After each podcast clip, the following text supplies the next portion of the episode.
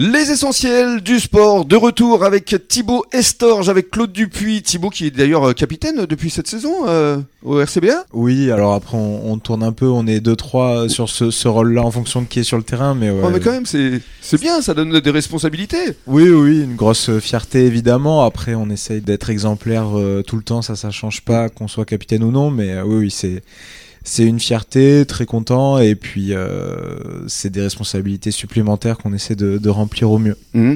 C'est ce que disait Claude euh, tout à l'heure, hein. c'est vrai que les valeurs humaines, encore une fois, elle prime. Ouais, c'est clair. De toute façon, quand on regarde, enfin moi, petit euh, spectateur, quand je regarde un, un match de rugby, c'est ce qui ressort. Euh, quoi qu'il arrive à la fin, euh, il se salue, il se, il se donne la main. Enfin, pour moi, c'est juste extraordinaire. Il y a du respect, oui. effectivement, qu'il n'y a pas en dans d'autres sports. Voilà, hein. c'est ça. on peut le dire.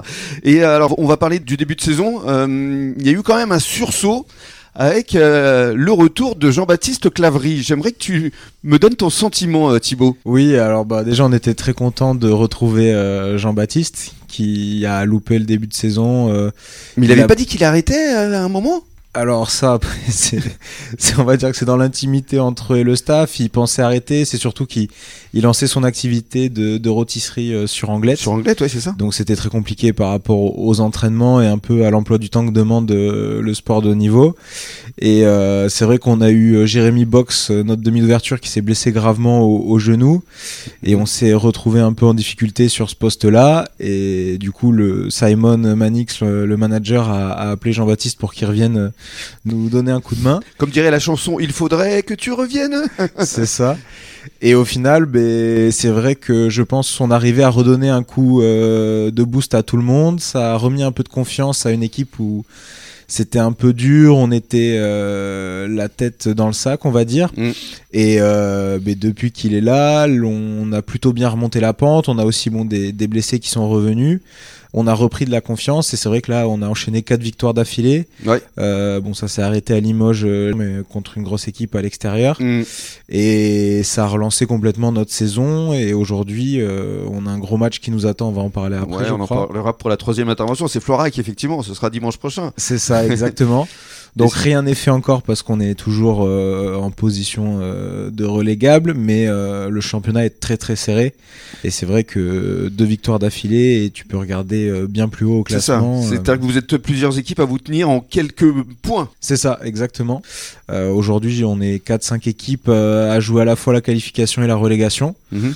Donc euh, l'objectif c'est déjà de se sauver le plus vite possible et après si possible regarder euh, vers le haut. Au niveau de l'effectif là, euh, vous êtes bien, vous êtes suffisant parce que c'est vrai qu'on a fait une émission la semaine dernière avec Jérémy Erigoyenberry qui est le coach lui des espoirs ouais. où il m'a dit que le match il avait fini à 14 parce qu'ils avaient pas assez de joueurs. Oui, c'est vrai que c'est un peu la problématique du, du, rugby où on débute la saison avec euh, un gros groupe et après il au... y a des blessés quoi. Exactement, au fur et à mesure de la saison, euh, il y a pas mal de casses malheureusement et c'est vrai que ben là malheureusement pour les espoirs euh, le week-end dernier ils se sont retrouvés avec un première ligne euh, en moins et mmh. c'est un poste où on peut difficilement composer sans, sans des, des joueurs de métier ouais. et du coup ils se sont retrouvés à 14 à cause de la règle de la carence ouais donc c'est bah, c'est vraiment dommage de voir ça mmh pour eux parce que ils font pas mal d'efforts. Jérémy, je sais que pour être très ami avec lui, euh, fait de son mieux pour euh, que l'équipe espoir tourne aussi bien que, que la première.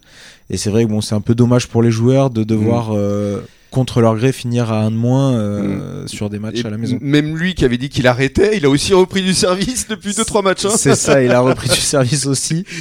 Donc euh, non, bah, très content pour lui aussi après son, son petit souci euh, à, à l'œil. Ouais. Donc voilà, c'est une très bonne chose et j'espère qu'il va pouvoir enchaîner un peu les matchs et pourquoi pas euh, repostuler avec l'équipe première. Et on va faire un petit clin d'œil à Jérémy justement parce que tu es venu avec un sweat fils de bûche. Exactement, c'est ça. Allez, reste avec nous dans quelques minutes. On va parler effectivement de ce match très important de dimanche prochain face à Florac.